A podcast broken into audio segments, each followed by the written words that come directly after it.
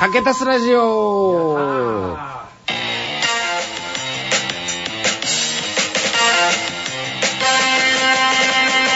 ラジオもっこもこパレード。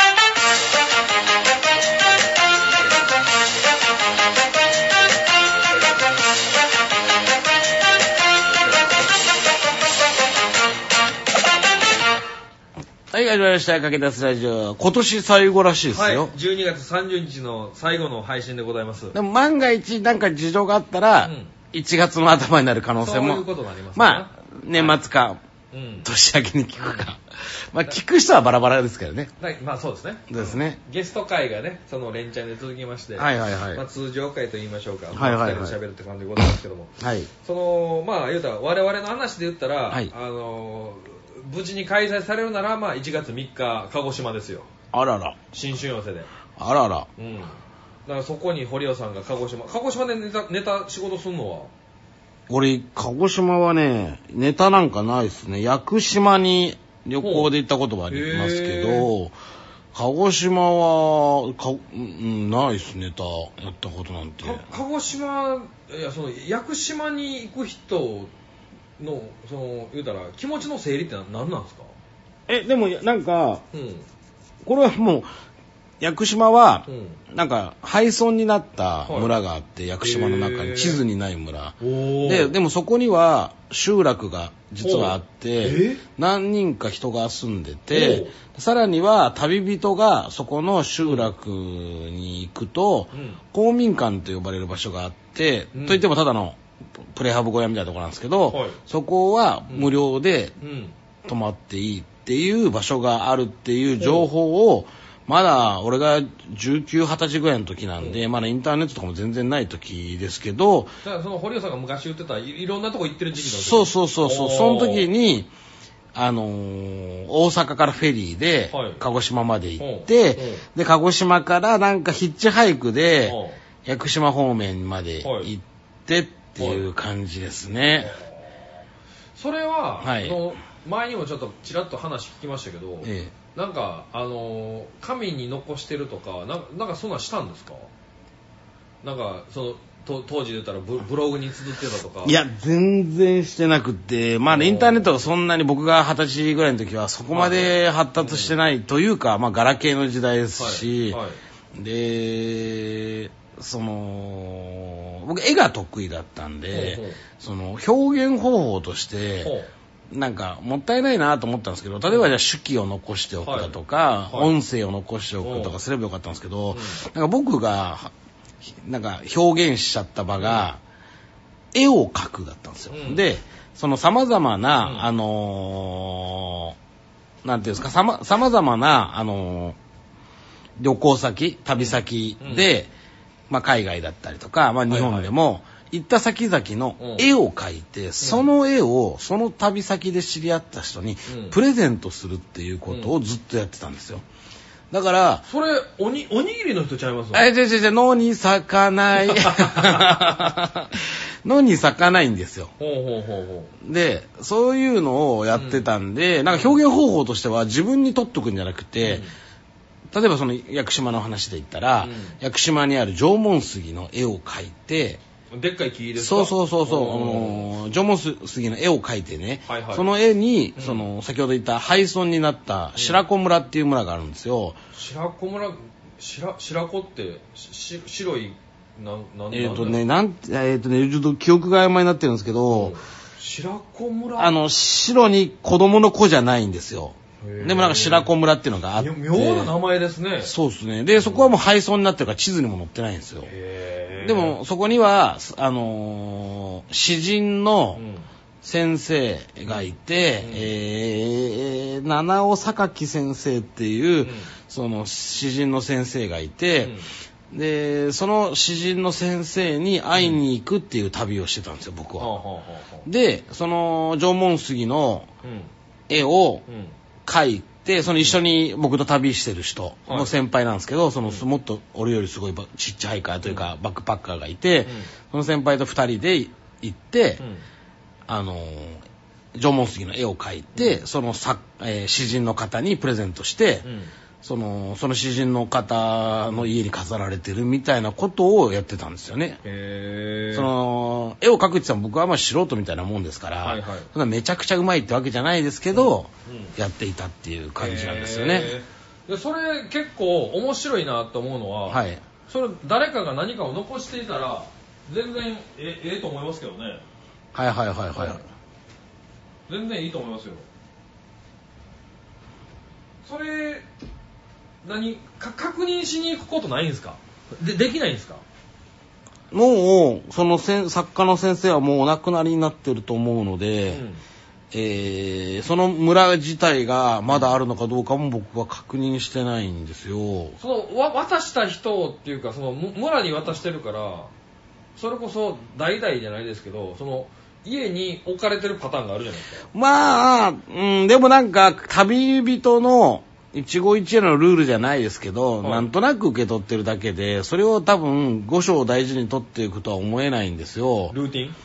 捨てちゃってることも絶対あると思うんですよね。その、別に俺が有名な画家だったりした場合とか、絵がめちゃくちゃうまいんだったらあれですけど、なんか、なんでしょうかね。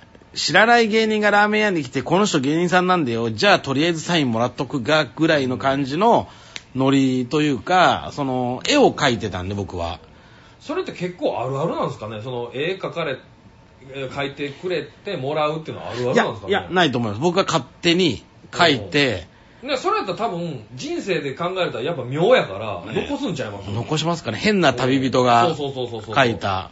その人数的に多かったらやっぱその在庫っちゅうたら変な言い方ですけど、はいはいはいはいあ余ってくるというかそのものとして大きくなってくるから枚数的に多くなるから、あれやけどそれあるあるっぽくないんやったら残す理由があるからうーん。なんかた確かめに行くのおもろそうですけどね、まあでも僕がその旅人的なことやってたのは20年以上、20年前なんで、はいはい。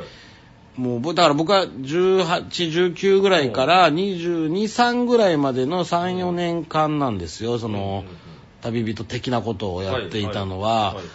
いい。で、その間にやってるんで、もう、てかどこにあるかも、どこ、え結局僕がその旅したとアジア近辺はい。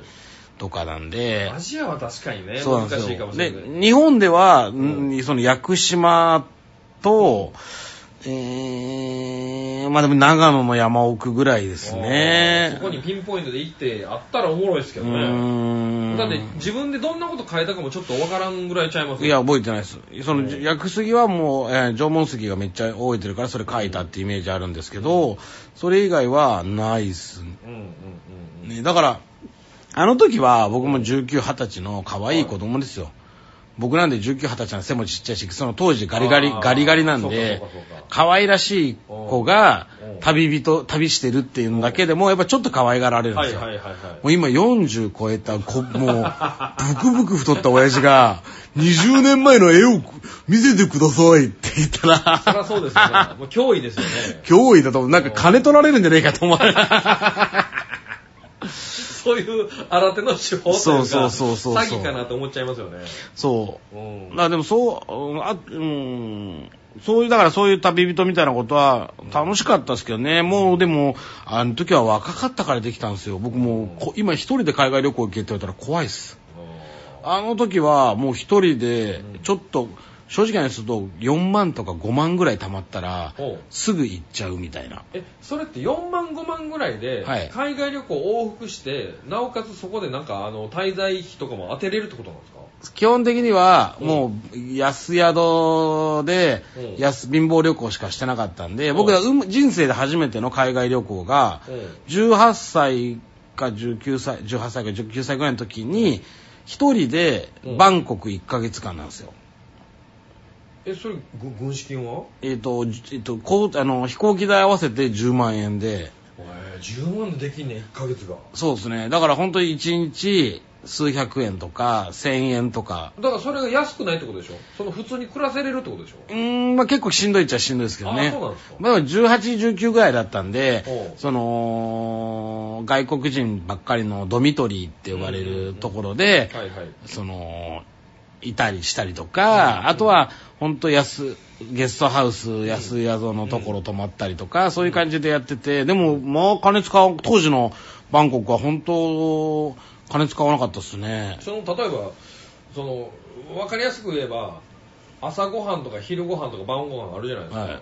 その1日の食費で考えるとそのに200円とか数百円って言ってるのはこうやってなんぼ使うんですか？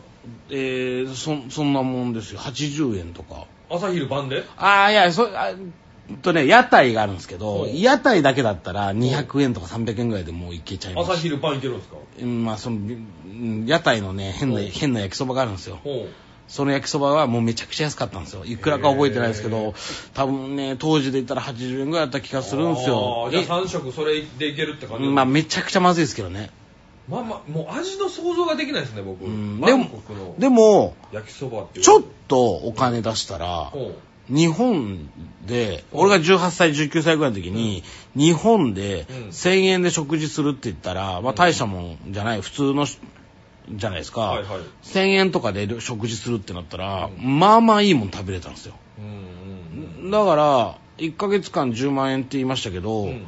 そのあれですよラストのうん。1週間で、はい。お土産を買おうって思わなかったら、うん。お金余って書いてましたね。それ航空券入れて10万ってことでしょ？えそうっす。ええ全然使わなかったです当時は。すごいな。まあ基本的にうん。レジャーをしに行ってなかったんで、はい。どっかその入場料がバリかかるところとかも行ってないですし、その目的がめちゃめちゃ広かったわけじゃないんで、はい。はい。そうだだからバンコクを本当無駄にただ3日間ぐらいうん。歩き回って疲れたところで宿取ってみたいな感じのことやったりしてるんで、あそのお金はそんなに使わなかったっていうのが、ね。うん、でそうです。だから旅行者って2パターンあると思うんですよ、うん。こことこことこことここは絶対行きたいっていうのがあるんですけど、はい。僕はそっちのパターンじゃなくて 1, うん。個か2個ぐらいしか決めてなくて、うんうんで1ヶ月の間に、うんあのー僕がやったワットッポーっていうマッサージの殿堂みたいなところがあるんですよ。タイ古式マッサージの学校みたいなのがあるんですよ。ほそこに行きたいっていうのと、あとは、えー、アユタヤ遺跡っていうところがある。遺跡がうんそこに行きたい。その、まあ、遠いんですけどね。その2箇所行きたい以外はうん、行き当たりばったりだったんですよね。だかへらそういうことやってるとお金かかんないし、で、あ、それこそ、スター・ウォーズエピソード1を、うん。僕は日本の公開より先にバンコクのうん。海賊版で見ました。ううわーそうなんですか。そうだ、まだ世界多分同時公開だと思うんですけど、その前に、タイのゲストハウスのカフェで海賊版が流れあの流れてて、へで、たあの、英語だし読めない、ききうんわかんないんですけど、うん。見てて、いや、これは偽物だろうと思ったんですよ、見てうんうんうんうん。映像だけ見てて。はいはいはいはい。なんかわかんないけど、その、今で言うスピンオフ的なもんだろう。うん。でも画像だけ見てたら、うん。すげえな、すげえなと思って、うん。日本帰ってきて、しばらくしたらスターウォーズ公開して、見に行ったらへ全く同じ画像だ。でも世界同時公開ってなってるから、だから海賊版みたいのがもう流れてたんだなもうだから流出してるんですよね。多分そういうことですよね。すごいな。まあ今より絶対そういうの緩いと思うんで。でも「スター・ウォーズ」なんてもうめちゃくちゃセキュリティがうねん。あるのにそこ流通するってもうえぐいな。そう、普通のだってカフェで流れてましたからね。じゃあ堀尾さんあの今年最後の配信なんであー。なんで。全然最後っぽくなくてごめんなさい。はい。いや逆にいろいろ話してたんですけど、はい。ああえて、はい。その若者に言うことってなんすか？その若い頃そうやって歩いてたんやったら。えーっと、時間は有限なようで、うん。若い時は無限だよっていう。あ有限だみたいな感じですぐ言うじゃないですか。うんはいはい。いや、若い時はね、あうん。無限です。そうですね。む無理聞きますからね。無理聞きます。し、寝なくてもいいし、うていうか、そうですね。この生活が20年続いて今の俺の年と思えばん、うん。まあまあ無限じゃないですかっていうのがあるので、うん。あんまり、その、時間は限られてる有限だから焦るとかじゃなくて、うんまあ無限にあるんだからなん、逆に言えば無限だから何でもできるぐらいな感じでいた方が いいんじゃないかなと思い、これは結構しびれますね 2021年を締めさせていただきたいと思います。えー、ことが聞けました。ということで、の配信は、えー来年もね、あの、不定期ですけども、させていただきますので、はい。また堀尾さんと僕のおしゃべりに聞きたい方は、溶け出すラジオ、えー2022年もよろしくお願いいたします。えー2021年ありがとうございました。ありがとうございました。良いお年を。良いお年を。